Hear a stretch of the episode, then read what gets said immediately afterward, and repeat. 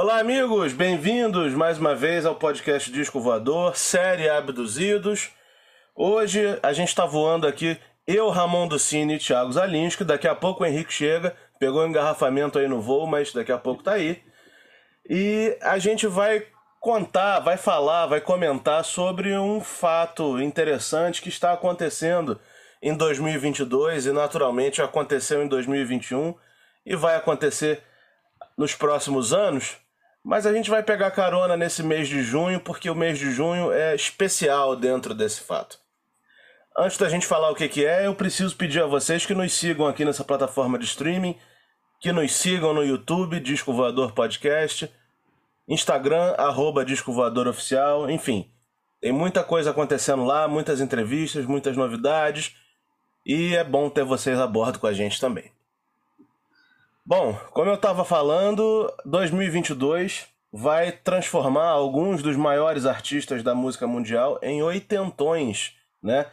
Muitas dessas lendas vão fazer 80 anos esse ano e a gente vai comemorar o aniversário de alguns deles. E esse mês de junho eu fiz questão de fazer um episódio especial com relação a isso, porque dois, duas das maiores lendas da música mundial estão completando 80 anos. No último dia 18, completou 80 anos o senhor Paul McCartney. E no próximo dia 26 completa 80 anos o senhor Gilberto Gil, né? Então, e, assim, duas lendas. dizer que a gente não foi convidado para nenhuma das duas festas de aniversário. É, eu, mas fui, a, do, a, do Paul, a do Paul a gente perdeu, mas eu tô gravando esse episódio hoje justamente na expectativa de ser convidado ainda para do Gil. Né? Por favor. É. Mas enfim, a gente vai falar um pouquinho aqui sobre um pouco sobre a nossa relação com a obra dos dois e vamos falar um pouco também sobre como a obra dos dois se conecta, né? Porque apesar de eles nunca terem se encontrado, até onde se tem notícia, existem muitas similaridades entre a obra dos dois. Mais uma vez, isso aqui não é uma discografia, não é um mergulho na, nas músicas, nada disso. É uma conversa sobre o legado desses caras, sobre o fato desses caras estarem vivos, ativos e comemorando seus 80 anos e como a obra dos dois se conecta. Quero começar pelo Gil, né? Quem sabe ele ouvindo assim, sabendo que a gente deu preferência para ele em cima do, do Paul, ele não convida a gente para festa, né? Adoraria. Mas eu acho, cara, sei se o Thiago concorda comigo, mas eu acho que Gilberto Gil é um cara que conseguiu.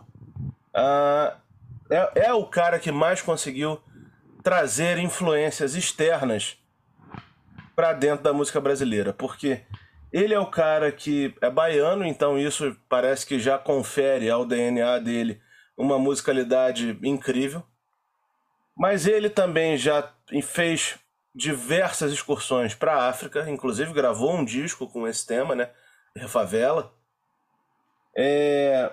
Ele fez muita coisa na Europa, ele tem muita influência do rock, ele tem muita influência de outros estados do Nordeste, influência do samba, já gravou até discos de bossa nova. E assim, eu acho que existe uma, uma uma grande, uma grande vantagem em cima do, do, do Gil, porque ele é o cara que tem, que consegue trazer para o português, trazer para o Brasil todas essas coisas, todas essas diferenças que eu falei, sem se tornar caricato, né? Ele não fica aquela coisa forçada. Você consegue, você consegue é, degustar os discos dele com quaisquer influências sabendo que aquilo ali é o Gilberto Gil, e fim. Você acha por aí, Thiago? Concordo, concordo porque a gente falando de discografia, isso aqui não é uma discografia, mas a gente acaba passando um pouco, né? Pela, pela obra do cara. Então, se você pega do, do, do Expresso 222, 72, é 72, né? 2222 de, de 72, 1972, sim. Isso, 50 anos. Você vai até o, o, sei lá, o Raça Humana, que eu acho já é da meiuca dos anos 80. Pô, você tem um passeio de coisa ali. Você tem. É, é, você passou pelo Real, você que é meio disco music, meio.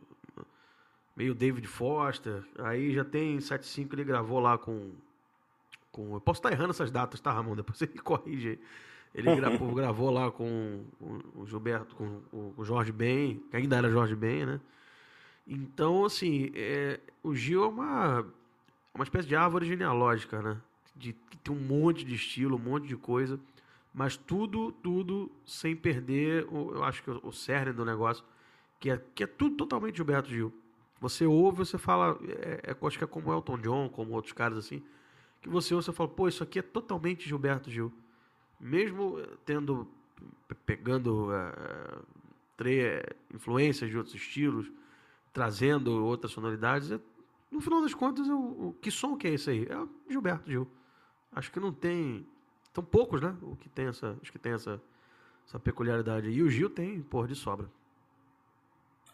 É verdade, eu acho, eu concordo com você e acho que é muito legal a gente falar dessas influências porque um cara que bebeu de tantas fontes é, não, não, não poderia deixar, deixar de, de, de, Como é que eu vou dizer? De, de acumular sucessos, de acumular uma carreira tão bonita. E sem falar de uma coisa que eu acho que a gente precisa dizer: um instrumentista excepcional, né? um cara, sim, um cara que com um instrumento na mão faz miséria, porque você vê tudo que ele faz, por exemplo, tem uma música, cara, que, que tem até um vídeo disso, acho que dos anos 60, ou iníciozinho dos anos 70. É uma música chamada Oriente. Uhum. Cara, o que ele toca ali, cara, é absurdo, completamente absurdo, sabe? Eu acho que desses caras, assim, desses super gênios da MPB, desses medalhões, como, como o pessoal chama, o maior instrumentista de todos é o Gil, porque o João o João inventou um estilo, ok, sabemos. O João inventou uma coisa, João Gilberto inventou uma coisa totalmente diferente, sabemos. Mas, cara, foi o Gil que pegou essa, essa invenção do João e misturou com tudo, sabe? Sim, verdade, verdade. E você vê que, através da discografia, você vê isso. Porque as harmonias foram ficando papo mais técnico, né? Que é bom, as pessoas até gostam dessa parte mais técnica. É, as harmonias foram ficando complicadas quando tinham que ser complicadas. Ficaram pop quando precisavam ficar pop. Principalmente se você pegar. Não é totalmente pop, né? Mas, por exemplo, no Nightingale, no Realce, tem muitas coisas ali totalmente radiofônicas. O próprio Realce. Mas tudo com uma sofisticação, cara, e que não é uma sofisticação assim de, de. Quer dizer, às vezes é de acordes complicados e harmonias entroncadas, né? Mas na maioria das vezes essa sofisticação jogando jogando pro, pro time da música, sabe? Sem sem enfeitar demais. Coisas que, que, que acabaram acontecendo com outros outros caras que são da mesma época do Gil, mas isso é outro papo. Mas o Gil eu acho que conseguiu fazer a coisa sofisticada, às vezes hora difícil de tocar, hora mais simples, mas tudo sempre com, com uma, uma aquela, aquela marotice ali, esses termos que o Henrique gosta, né? Aquela malandragem, aquela, aquela aquele lance que só ele tem de usar as harmonias a, a favor. E, e coisas às vezes muito convencionais e coisas nada convencionais às vezes. Né? Gente, isso ao longo da discografia a gente vê melhor. Com certeza. E um cara que também é, soube usar as estéticas das variadas décadas de seu, de seu trabalho em prol, em prol da sua música. Né? Você vê, por exemplo, as coisas que ele fez na década de 80 tem um disco na década de 80 que para mim é, é, um excelente disco e eu não vejo ninguém elogiar. O nome do disco é O Eterno Deus Mu Dança. Mu ah, um separado. Dança, é. Cara, ali tem tudo. Tudo que a gente tá acostumado a escutar de anos 80, assim, lá fora, tá tudo ali, entendeu? Sim, sim. O cara pegou tudo que a gente que o mundo escutava, passou num moedor de brasileirice e soltou naquele disco, sabe? Com a sonoridade do, do final dos anos 80, né? Que é de 88, é, deve ser 88, 89 esse disco. É, Depois acho do... que é a segunda metade, sim. Já é antes, é antes do Parabólica Camará, se eu não me engano. Então ele já é no finalzinho ali. E é muito bom, é um dos meus, é um dos meus favoritos. Engraçado você citar, a gente não combinou isso antes. É.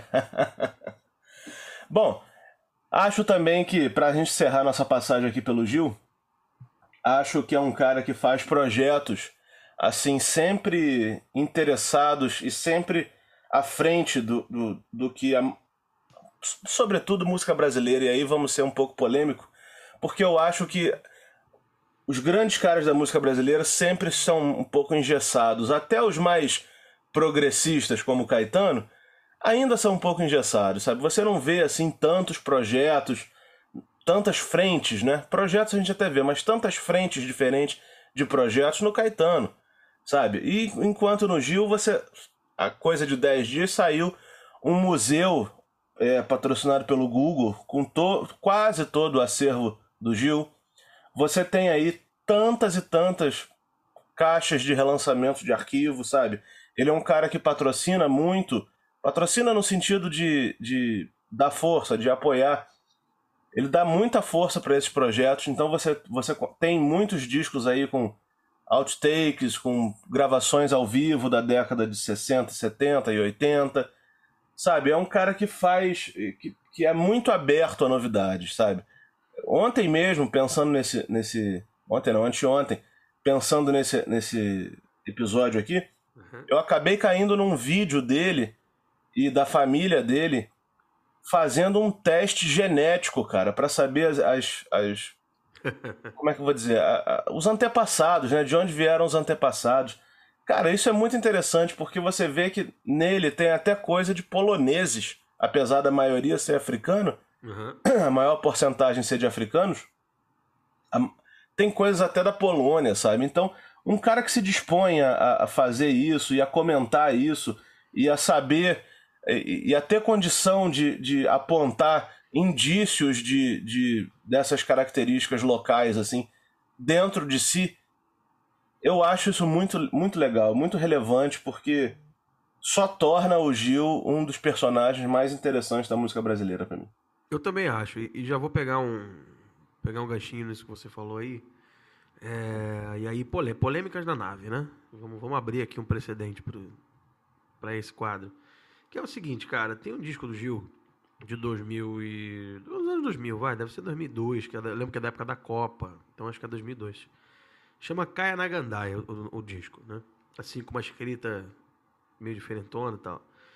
Esse disco tem, ele é basicamente de regravações e, e duas versões assim de coisas do Bob Marley.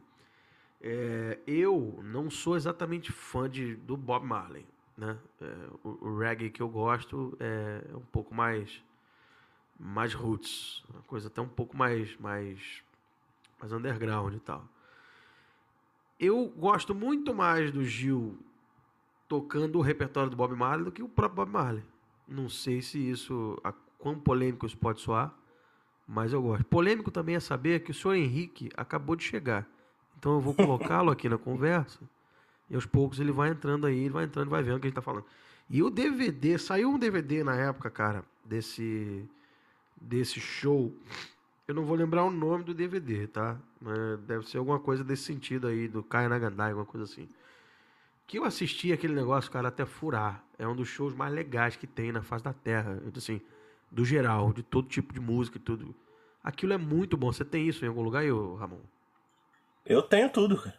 É, imaginei. Eu fiz essa pergunta só pra, pra você fazer essa tua, essa tua vez aí de, de eu tenho tudo.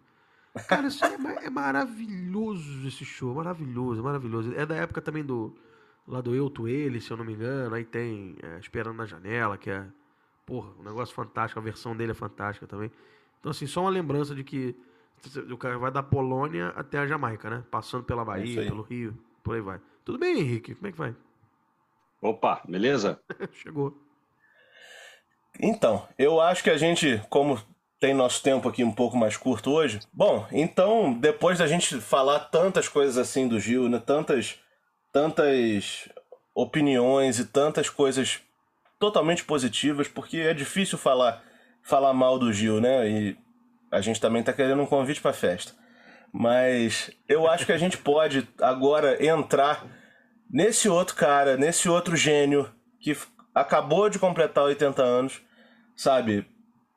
Comemorou, vi ontem também no, no Instagram, comemorou num barco cheio de, de mordomias em Mykonos, na Grécia, sabe, tirando onda, mergulhando, ou seja, o cara com 80 anos está com a disposição muito maior do que eu com 32 e vivendo o auge, sabe? Porque dois dias antes dessa festa, nesse barco, o cara encheu um estádio lá nos Estados Unidos, fazendo um show de três horas e tanta, com Bon Jovi e Bruce Springsteen como convidados. Atrapalhando os dois. É, Bruce Springsteen não, vai, mas o Bon Jovi, ok. Bon Jovi só entrou para cantar parabéns, né? Porque para cantar outra coisa não ia, não ia ter voz. Ah, Bon Jovi, quanto menos se falar de Bon Jovi, melhor.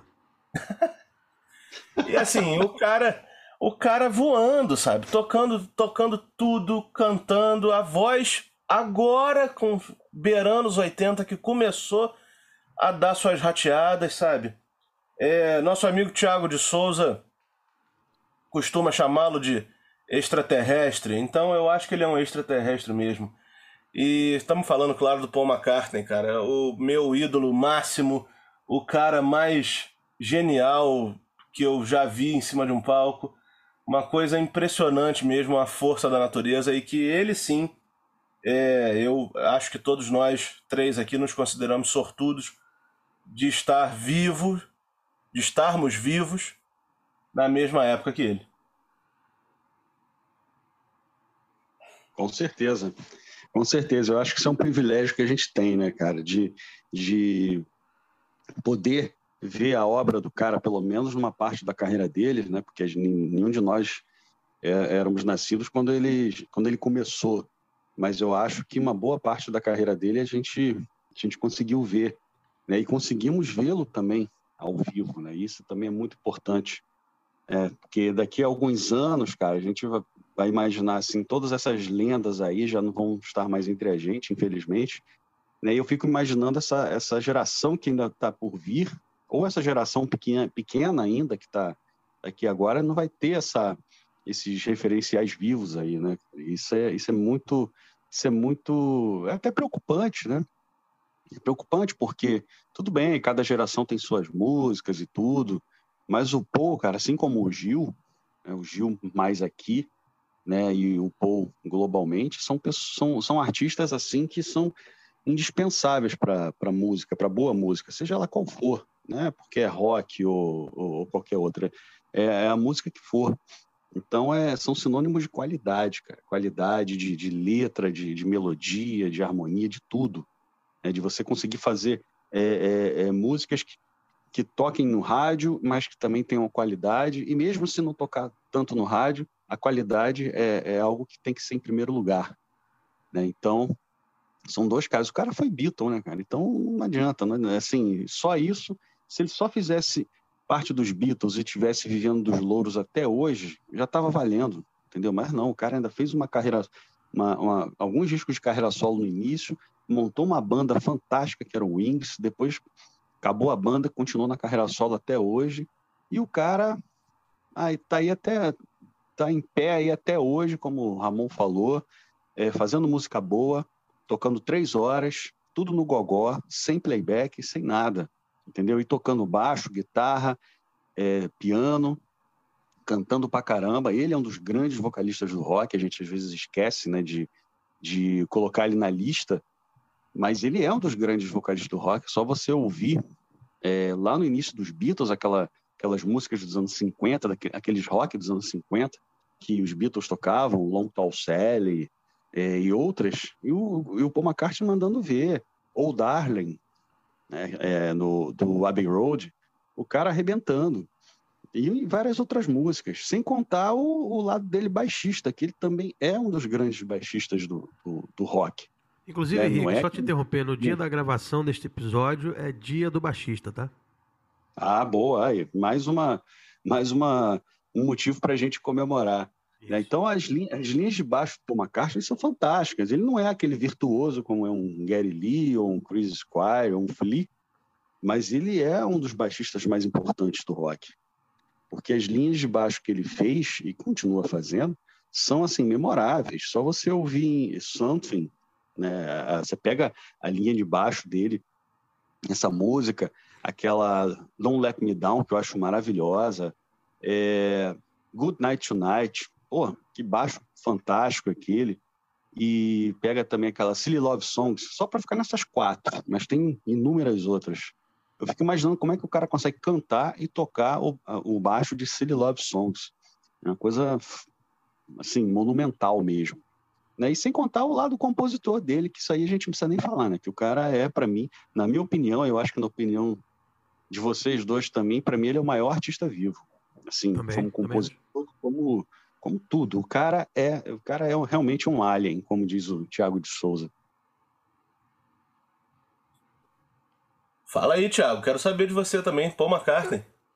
É, eu acho que assim, o que, o que não foi dito ainda do Paul aqui nesse, nesse canal, né? O que o, isso que o Henrique falou de dele ter assim zerado o jogo de todas as formas, né? Na verdade, o Paul morreu. Esse cara que está aí é, é um projeto russo né? É um, é uma espécie de robô. O Paul morreu, a gente sabe disso, né? Tem várias provas aí. É o primeiro algoritmo. Exatamente, é primeiro... exatamente. é a primeira inteligência artificial, né?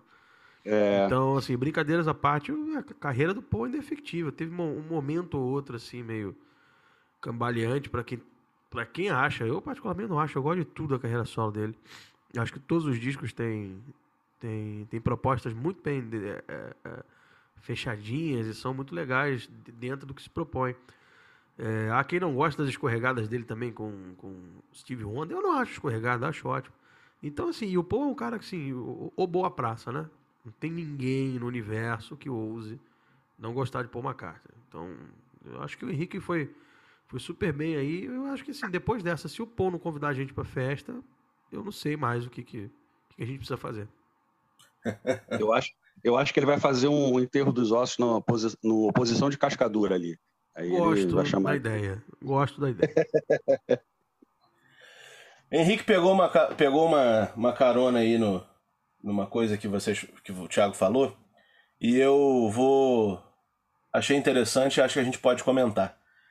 Eu sou o mais novo de nós três, tenho 32, então quer dizer, de 1989 para cá, o tanto o Paul como o Gil lançaram discos muito bons. Assim, de cara, de cabeça. Eu destaco o próprio disco Ok, Ok, Ok, o último lançamento de estúdio do Gil. Destaco esse tocando reggae que o Zalinski falou. É, o Caia na Gandaia. É, Caia na Gandaia. Ótimo. Destaco também o de Bossa Nova, que é Gilbertus Samba, no plural. E do Paul McCartney, eu destaco o espetacular Flaming Pie, o excelente Memory Almost Full, Chaos and Creation at the Backyard. Esse último, McCartney 3, também é bem interessante, ele tocando todos os instrumentos. Então eu digo assim, estou falando, fazendo esse, esse, esse parênteses pelo seguinte. Se fosse um cara que tivesse, fossem caras que tivessem começado suas carreiras só com esses discos, né? Ou seja, começaram de 1989 para cá, já seriam discografias excelentes. É impressionante isso, né? Nós não estamos pegando nada, eu não estou pegando nada da década de 80, 70 e 60. Impressionante, né? Não, e, e, o, mais, e o mais, mais impressionante é que você pega uma época dos anos 90 para cá, principalmente dos anos 2000 para cá, em que a, a, a música está tão segmentada e o cara consegue fazer coisa que chama a atenção de muita gente. Entendeu? Tudo bem, é o Paul McCartney, é, ele tem um nome tem, que precede, né? Que o precede. Mas, cara, mesmo, mas se ele não fizer algo bom, né? Isso, isso também vai ajudar a, a, a prejudicar. Mas não, o cara faz coisa boa. O cara faz coisa boa até hoje. Ele é um dos artistas mais produtivos do rock. Eu acho que eu, eu, eu dois. É, é lógico que tem outros, né? Mas no rock é ele e o Neil Young. São dois caras que fazem é, é, discos até hoje. Os caras têm 50, 60 anos de carreira, discos até hoje e discos bons. Né? Porque não adianta você fazer uma, uma porrada de disco e disco ruim, mas não, não é o caso. Né? Os caras continuam é, com quantidade e qualidade, principalmente. É, é, impressionante. O Paul é impressionante. E o, e o Neil Young também, né? Fazendo uma, uma pequena citação. Perfeito, perfeito, concordo também. E o. Você pega, por exemplo, falando desse negócio da música. Olha, se saísse hoje, hoje saísse o Flowers in the Dirt, pô, Ele ia estar tá totalmente conversando com o que toca aí, assim, de. Eu digo do, do pessoal que ainda faz música, né? Não é, é fenômeno de não música, não. Tô falando de música e tal. Arranjo, acorde, melodia, sabe? E se saísse um Flowers in the Dirt hoje, cara, ele ia conversar com, com discos do Coldplay, com discos do. Sei lá, do Harry Styles, que, que são, é uma galera Sim. que é da novidade, mas que faz música, né? Com, com instrumentos, e gente tocando e coisas boas, né? Então você vê que o negócio é, é, tão atemporal que você pode pegar um disco de 89 e jogar agora em 2022 que, que vai funcionar. E o fato é. do Ramon ter 32 anos me assusta profundamente. Bom, é a idade que eu falo pro, pro público, né? tá certo. É, rapaz. Ramon é o, é o, é o Yoda. Ele é gato na é federação. Yoda. Tô ligado dele. Bom, pra gente encerrar então esse episódio, eu queria propor aqui uma, uma discussãozinha rápida. Quero ouvir a opinião de vocês. Queria saber, queria pedir para vocês falarem aqui rapidinho, na opinião de vocês, em quais momentos a carreira dos dois se conecta, porque eles nunca se encontraram pessoalmente, até onde se tem notícia. Muito menos trabalharam juntos, deveriam, né? É, seria uma parceria genial. Mas sabendo que os dois são dois pesos pesados da música mundial, que as músicas dos dois não se restringem aos seus países, né? Eu queria uma opinião de vocês sobre como que eles se conectam. É, Gilberto Gil já gravou Paul McCartney, né, naquele, num dos discos que fez no exílio, gravou Sgt. Pepper's Lonely Hearts Club Band, né, numa versão muito longa, quase nove minutos aí. Enfim, é claro que a admiração do Gil pelo Paul é, é, é, é nítida. E a influência também é nítida. Mas, musicalmente falando, ou esteticamente, enfim, como que você vê a carreira dos dois se conectando? Tiago, começa contigo. Ah, eu vejo que vejo que a conexão é pela busca da música do mundo. Né? Não é. O Paul poderia ficar dentro daquela coisa do rock inglês, do, do britânico, ou até um pouco do americano, mas não, ele foi buscar coisas da Motown, ele foi buscar coisas de, de zilhões de, de influências. Eu acho que a, a, grande conexão dos dois é isso, é de não ficar não ficar preso à música do seu país e de buscar outras muitas influências. Você tem um pouco de tudo na, é claro que assim, né? Uh, numas, né? Segmentado. Paul é um artista de rock and roll, mas dentro da coisa do rock and roll dele ele coloca uma série de, de influências, né? Como, por exemplo, o, se você pega lá o. A gente acabou de falar do Silly Love Songs, é totalmente Motown o negócio. Então, eu acho que é muito disso. O Paul tem. O Paul e o Gil, né? Tem essa coisa da música do mundo. Então, isso eu acho que é uma, uma coisa que mais é, se tem em comum com os dois. E você, Henrique, como que você vê essa conexão aí? Eu acho que eu vou, eu vou junto com o Thiago. É, é a questão da, da, da, música do mundo e que também são músicas que elas não são datadas. É, por exemplo, você pega uma música como Vamos Fugir, do Gilberto Gil, que é do disco Raça Humana, de 84, se eu não me engano. É um reggae e tudo mais, mas se essa música fosse gravada hoje, tava beleza entendeu? No, tanto é que você pega o, o Skank uns anos atrás, um, sei lá, acho que uns 15 ou 20 anos atrás, não sei, é, fez essa versão, cara, e, e, você vê que não mudou tanto, né, o arranjo nem nada, e ficou como se fosse uma música da época que ela foi feita, né, pelo Skank, se ela tivesse sido feita pelo Skank. Então eu acho que, é, por mais que, é claro que houve músicas que são mais oitentistas e tudo, mas se você for transpor essas músicas para agora, sem mudar muita coisa, você é, acaba, pode, assim, num, num lapso de, de, de, de, memória, você pode até é, tomar essas músicas pela, por, por, por, pela década, né, pela época que ela foi regravada. E o Paul é a mesma coisa. O Thiago estava falando do Flowers in the Dirt, é um disco final dos anos 80, beleza, mas é um disco muito é, é, sofisticado, são músicas sofisticadas. Você você pega aquela música é, Figure of Eight, né? Figure of Eight. Muito Cara, bom. é uma música bastante é, é, é sofisticada, uma música moderna para aquela época e para hoje. Se ele começar a tocar, se ele gravasse essa música hoje, também não é, é, sairia como se fosse de hoje. Porque são caras que fazem músicas é, é, atemporais, como a gente falou aí várias vezes, mas eu acho que eles deixam abertura meio que invisível, inaudível, sei lá, para que essas músicas possam ser refeitas, regravadas em outras épocas, sem, sem a gente perceber que, ela foi, que elas foram feitas é, originalmente 20 anos atrás, 30 anos atrás. Então eu acho que esses caras eles têm, um, eles têm uma antena para o que está acontecendo agora, mas, mas fazem as músicas para serem é, é, regravadas e ficarem naturalmente com a cara da época em que foram regravadas, entendeu? Então, é sem precisar mudar muita coisa. A, a prova maior é Skank com Vamos Fugir. É, teve uma, uma outra coisinha que o Skank colocou, que ficou ótima a versão do Skank, mas, no geral, é aquilo ali. Entendeu? Então, é, é, é por exemplo, a música Se Eu Quiser Falar com Deus, que é do disco, acho que é o Luar, que música lindíssima também. Que eu me lembro quando eu tinha 16 anos, olha só como é que são as coisas. Eu tinha 16 anos, eu estava fazendo uma prova de português e essa letra caiu. para mim, para é, porra, caiu para mim para ver a questão da preposição. Nunca mais esqueci, né? É, para ver qual, é, qual era a função do que, né? Acho que era preposição, se eu não me engano, né? Era para saber qual é. Caiu uma, um pedaço da letra dessa música. Eu já conhecia, assim, né? Não era tão ligado em Gilberto Gil, até porque eu tinha 16 anos, né? então a gente fica ligado em outras coisas. Né? Tem artistas que só que com, a, com, com o tempo que a gente vai começar a pegar né, a música. Falei, caraca, esse é do Gilberto Gil, esse é do Gilberto Gil. Cara, aí você começa a fazer todas as ligações. Então, é, é, essa música, se eu quiser falar com Deus, se ela for gravada hoje, cara, vai ficar com cara de hoje. Você não vai ficar falando assim, cara, ah, pô, mas essa música é regravação, ah, pô, essa música é antiga pra caramba. Não, a galera que estiver ouvindo hoje pela primeira vez vai achar que é de hoje.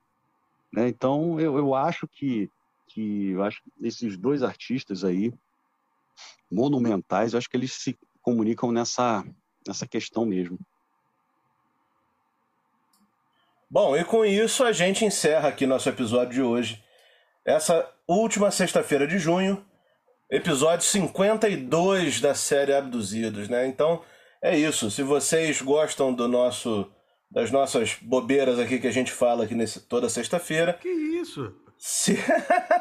Pô, a gente se bobeira só da minha parte, gente. Vocês a são gente... dois, dois senhores Pô, gente... sérios. A gente se esforça tanto para pesquisar, é. para falar, falar que é bobeira, rapaz. É, dois senhores sérios. Você se esforça, Henrique. O Thiago fica só nas rabugices. Zero esforço. A lei do menor Thiago é nosso Regis Tadeu. É porque não, não, não, eu quero... Antes da gente acabar aqui, é porque o Thiago não ouviu ainda o episódio, o episódio dos anos 90 que a gente fez semana passada, ele não tava. Tem uma homenagem ah. para ele falando sobre Oasis, Regis Tadeu, enfim. Se aqui a gente tá linkando Gilberto Gil com Paul McCartney. Semana passada nós juntamos Oasis, Thiago Zalinski e Regis Tadeu. Isso só prova que a minha ausência no, no, no episódio foi, foi providencial. Não, tu fez falta, cara. Tu fez falta. Sabe por quê? Porque a gente falou é, três discos de cada, né? Três discos para cada um, como a gente sempre faz. Só que o maior disco daquela época, em não, termos de. Não é o maior, não. Não, não. Não, não. Como representatividade ninguém falou, entendeu? Eu, é, sim, aí eu falei, Ramon, a gente tem que falar sobre esse disco porque ele é importante. Eu achei que você fosse falar. Qual disco? Nevermind. Ah, é, é, é. Até é. Não é o meu favorito, mas é o mais importante. Fazer o quê? Sim, sim, é, é o que a gente fala, né? São discos que marcaram a época. Né? É, inclusive, a gente, a gente deixou claro que o, o Thiago escolheria What's the Story Morning Glory, né? Thiago Souza? Gente, é isso aí. Então, obrigado aí quem acompanhou a gente até aqui e semana que vem estamos de volta com um episódio especialíssimo, um dos mais legais que a gente já fez aqui com a discografia do Roupa Nova, né? Falando sobre Roupa Nova, semana que vem vamos ter uma semana muito Roupa Nova aqui no Disco Voador. Um abraço, até semana que vem. Valeu. Valeu. Um abraço.